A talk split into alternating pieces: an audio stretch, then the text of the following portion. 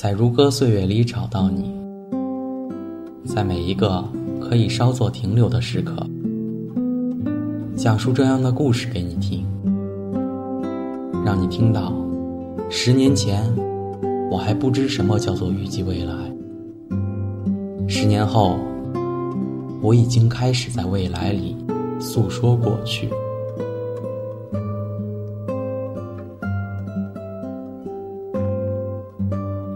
在如歌岁月里找到你，在每一个可以稍作停留的时刻，讲述我遇到的人给你听，让你听到十年前我和他擦肩而过，十年后你会不会留下来，成为我生命里一个耀眼的角色？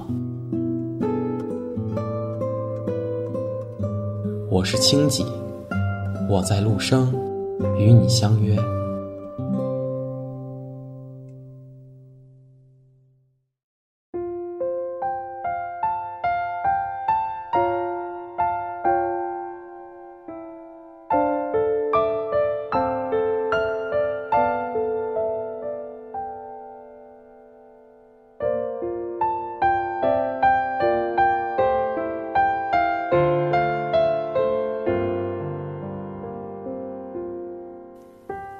亲爱的听众朋友，这里是陆生电台，我是 Kingsley。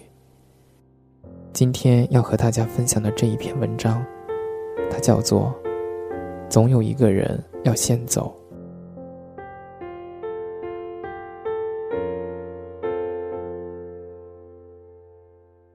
爸爸被查出身患肺癌那天，妈妈并没有表现的过度伤心，她只是怔了好久。然后悄悄抹掉了眼角的泪花。爸爸也很冷静，在详细咨询了医生，得知化疗的过程和结果后，他独自在房间里待了一天。出来吃晚饭的时候，宣布他拒绝治疗。在我和妻子小季的劝说和反对声中，妈妈始终沉默着。一声不响的往爸爸碗里夹了几筷子菜。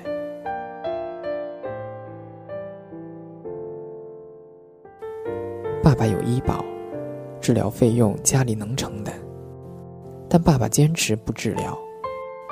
他说，接受治疗不过是延长数月至大半年的寿命，他不愿意把自己最后的人生放在医院，在那里接受一次又一次痛苦的化疗。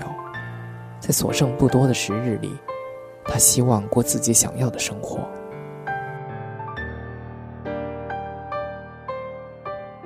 妈妈沉默了许久，最后说了句：“让我们回老家吧，你爸一直想家。”我和小季结婚后，把从学校退休后住到农村的爸妈接到了身边。但爸妈时常怀念农村，出门就可见到的田园河流，喜欢邻里间淳朴的家常往来。他们不习惯大城市里的坏空气。第三天，我和小季就将他们送回了农村老家。回去以后，他们的日子竟然也过得从从容容。荒芜已久的院子被打理得生机勃勃。爸爸隔三差五去花市，买来许多花树，雇三轮车拉回家中种下。我和小季每周回去看他们，小院里的花一次比一次开得繁盛。爸爸瘦弱的身体穿梭在灌木丛里孵出松土，妈妈在院子一角拎桶接水浇灌。我劝妈妈：“爸爸身体不好，你劝劝他。”别操心这些事儿了，妈妈回答：“劝不动，他做的高兴，就随他去吧。”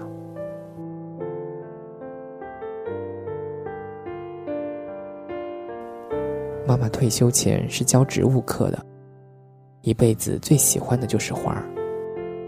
爸爸悄悄告诉我，这些都是你妈喜欢的品种。你妈一直想要这样一个院子。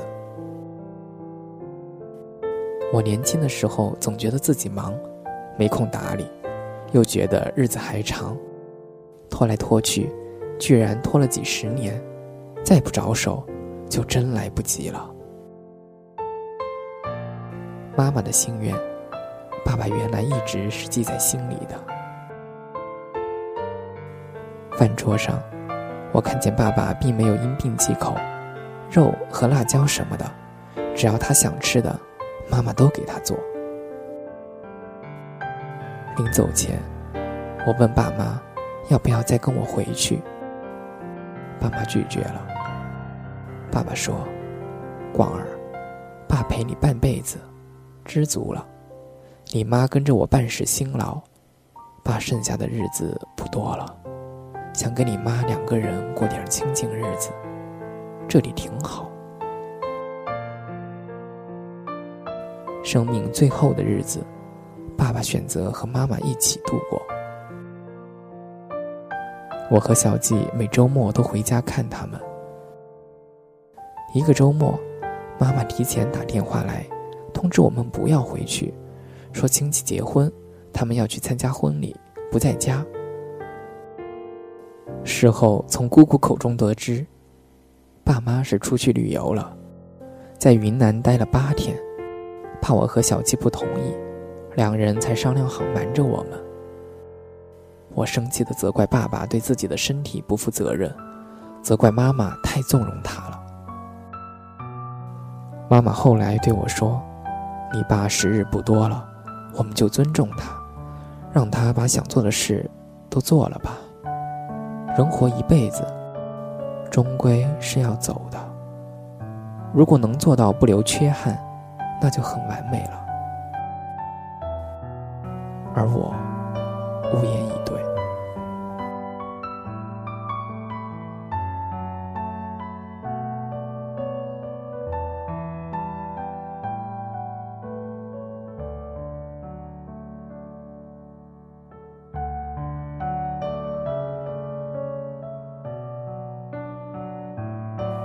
从云南回来后的第二周，爸爸的病情加重了。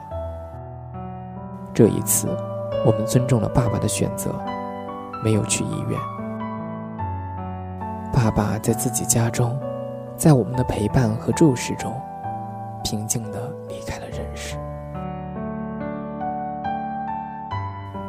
临走前，爸爸轻轻叫了一声妈妈的名字，妈妈把手递给他。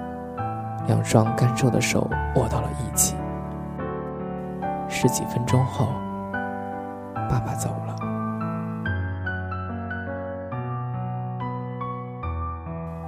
爸爸的葬礼上，妈妈井井有条的打理着事务，虽然悲伤，但情绪没有失控。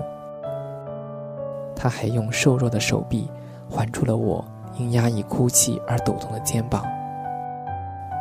她对我说。广儿，不要哭。你爸走了，在那边再也没有病痛了。只是几个小时以后，送葬的队伍散去，妈妈还不愿意离开。她让我和小吉先回去。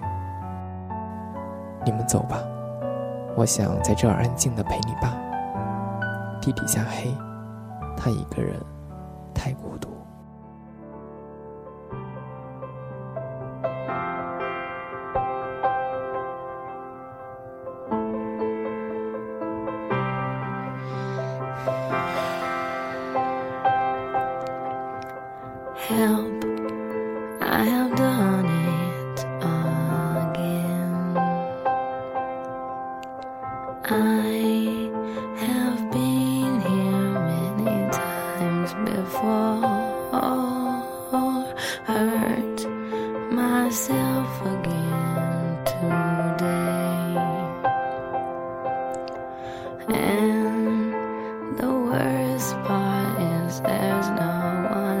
Still.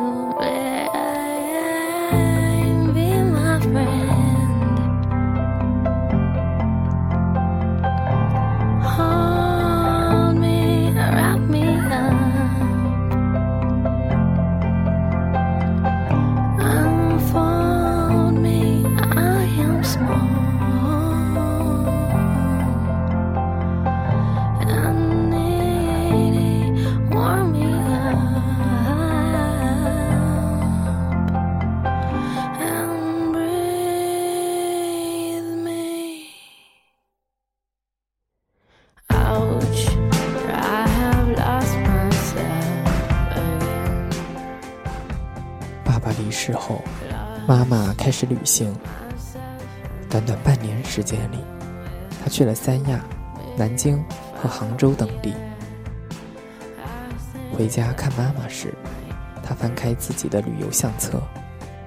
我看见在云南时，虽有病态，却一脸满足的爸爸握着妈妈的手，站在洱海前。我看见他们在大理的小巷中悠然并肩前行。我还看见，在妈妈后来独自去的许多景点照片里，妈妈手上都拿着一张他们的合影。妈妈说：“这都是你爸生前想去的地方，他来不及去。”我把他带过去。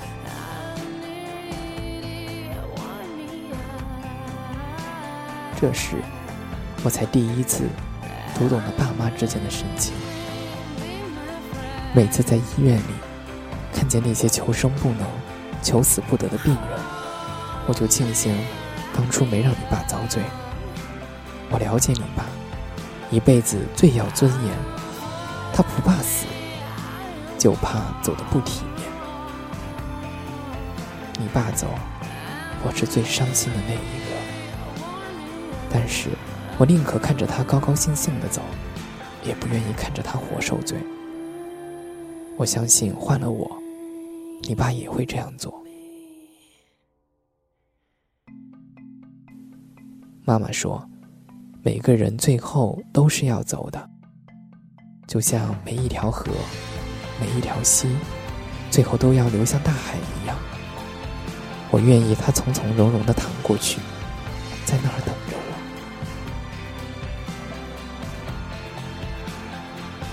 爸妈的爱情，像一片无言的沃土，没有花哨的张扬，不需要浅薄的表达，却是彼此人生最可靠而又最实在的根基。